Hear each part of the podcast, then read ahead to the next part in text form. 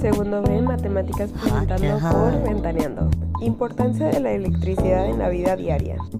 Integrantes Valentina Jiménez, Alma Renata y Renata García. A continuación, Renata García hablando sobre qué importancia tiene la electricidad.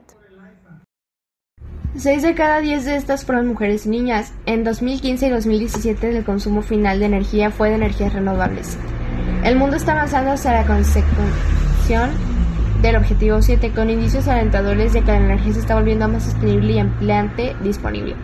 El acceso a la electricidad en los países más pobres ha comenzado a acelerarse y la eficiencia energética continúa mejorando y con la energía renovable está logrando resultados excelentes en el sector eléctrico. A pesar de ello es necesario prestar atención a las mejoras para el acceso a combustibles de cocina limpios y seguros y a tecnologías para 3.000 millones de personas para expandir el uso de energías renovables más allá del sector eléctrico e incrementar la electrificación en África subsahariana. El informe de progreso de materia de energía proporciona un registro mundial del progreso relativo al acceso a la energía. La eficiencia energética y energía renovable. La electricidad es indispensable para poder realizar una gran cantidad de actividades. Sabemos que durante muchos años la vida fue así, pero en la actualidad es difícil tratar de recrearlo. Eso no me lo esperaba. Usar una computadora, tener batería en el celular o calentar algo en el microondas, la electricidad es parte fundamental de ello. Gracias a la electricidad es parte posible darle una oportunidad de la vida a las personas que llegan en condiciones delicadas a los hospitales. Con la electricidad es posible unir familias que están separadas por una distancia geográfica considerable. Este elemento es tan importante para las empresas que, para cubrir sus necesidades eléctricas, se cuenta con generadores eléctricos. Los fallos eléctricos más comunes son generados por cortocircuitos falsos, falsos contactos y fugas eléctricas. Para prevenirlos, nuestros técnicos señalan la necesidad de contar con un buen sistema de mantenimiento preventivo. Así, ¿Qué es la electricidad? Por electricidad se comprende un conjunto de fenómenos físicos vinculados a la presencia y transmisión. Me toca. Evalúa el progreso conseguido por cada país en estos tres pilares y ofrece una panorámica del camino que nos queda para recorrer para conseguir las metas y los objetivos del desarrollo sostenible en el 2023. A continuación, Alma Renata. La energía eléctrica es un servicio importante. La energía eléctrica es un servicio importante para nuestras vidas. Es una necesidad básica en nuestras actividades diarias. La energía eléctrica es muy importante para el desarrollo de las personas, desde el simple hecho de encender un foco hasta usar una computadora o hacer funcionar una gran empresa. Es un hecho que sería casi imposible vivir sin ella. ¿Qué tan importante es para nosotros la energía eléctrica? ¿Podríamos vivir sin ella? En la industria, la energía eléctrica se utiliza tanto para impulsar diversos mecanismos como directamente en los procesos tecnológicos. El trabajo de las instalaciones modernas de comunicación, como el telógrafo, el teléfono, radio y televisión, se basa en el uso de la electricidad. Sin en el desarrollo de lo cibernético y la tecnología informática y la tecnología espacial habría sido imposible. Tanto gobiernos estatales y municipales en México como expertos y organizaciones internacionales han puesto sobre la mesa la urgencia de los países impulsen acciones para fomentar el ahorro energético mediante energías renovables, fomentar el uso racional y ahorro de energía y reducir efectos del calentamiento global.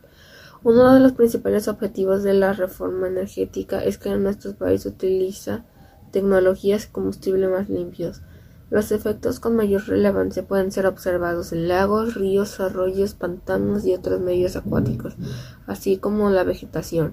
Eso se debe a que incrementa la acidez de las aguas y los suelos, además de la caída de partículas ácidas obstruyen los poros de las plantas, los lo cual dificulta el proceso de la fotosíntesis, efectos que en combinación con los otros agentes dañinos para, dañinos para el plantas y las acidifica, lo cual dificulta el proceso de la fotosíntesis, efectos que en combinación con otros agentes dañinos para el ambiente reducen la resistencia de la vegetación y también afectan a los insectos del ecosistema, así como la calidad del aire afecta el equilibrio del medio ambiente. También genera consecuencias en la salud humana que desenfocan en un deterioro de la calidad de vida. Por ejemplo, se estima que en la situación de 2012 fue la causa de 6,5 millones de muertes prematuras en el mundo, de las cuales 3 millones de casos las personas estuvieron expuestas a material particulado en exteriores. Las enfermedades relacionadas con la mala calidad del aire incluyen consecuencias que puedan reducirse al, mitigar la contaminación del aire. Inicialmente el impacto negativo de la energía eléctrica en el medio ambiente no causa mucha alarma entre el público en general. Sin embargo, a mediados de la década de los 70, el siglo pasado, diversos especialistas encontraron numerosos datos que apuntaban a una fuerte presión antropogénica sobre el sistema climático. Esta presión podría desembocar una catástrofe global con el aumento descontrolado del consumo energético.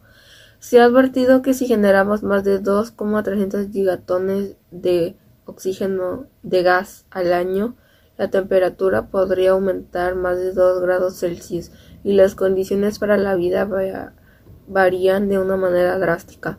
Según la ONU, actualmente la población mundial consume consume entre el 60 y 80% de energía, y para el 2030 se ha previsto que el 60% de la población vivirá en ciudades, lo que nos dará mayor consumo de energía.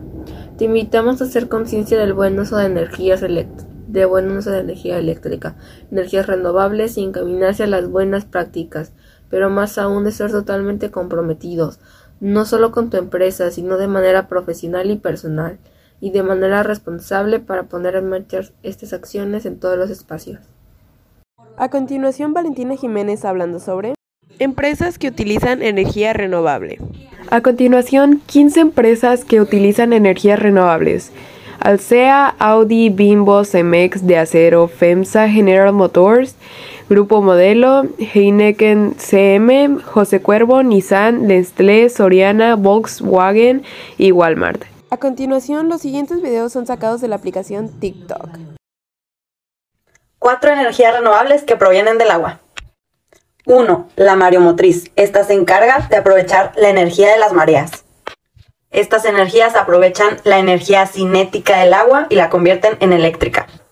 2. La hidroeléctrica. Normalmente esta se encuentra para las presas o ríos en las ciudades. El agua de la presa o del río baja hacia una turbina y un generador, generador produce su energía eléctrica. Tercera, corrientes de aguas urbanas. Esta se podría parecer a la hidroeléctrica, pero viene de aguas residuales, domésticas o industriales, en lugar de presas o ríos. Por último, pero no menos importante, la energía undimotriz o energía de las olas. A diferencia de la mareomotriz, que es con la marea, esta es con las olas. Las energías renovables se consideran como energías verdes porque no generan contaminación o esta es mínima y se obtienen de fuentes naturales que son capaces de renovarse de forma ilimitada. Estas son la hidroeléctrica a pequeña escala, la biomasa, la eólica, la solar, la mareomotriz y undimotriz y la geotérmica. Hola, muchas gracias por haber este, escuchado este podcast y lamentamos lo corto del tiempo. Hicimos todo lo que pudimos, pero espero que les haya gustado este mini podcast. Este video fue presentado por Edis, eh, Valentina Jiménez, Renata García y Alma Renata.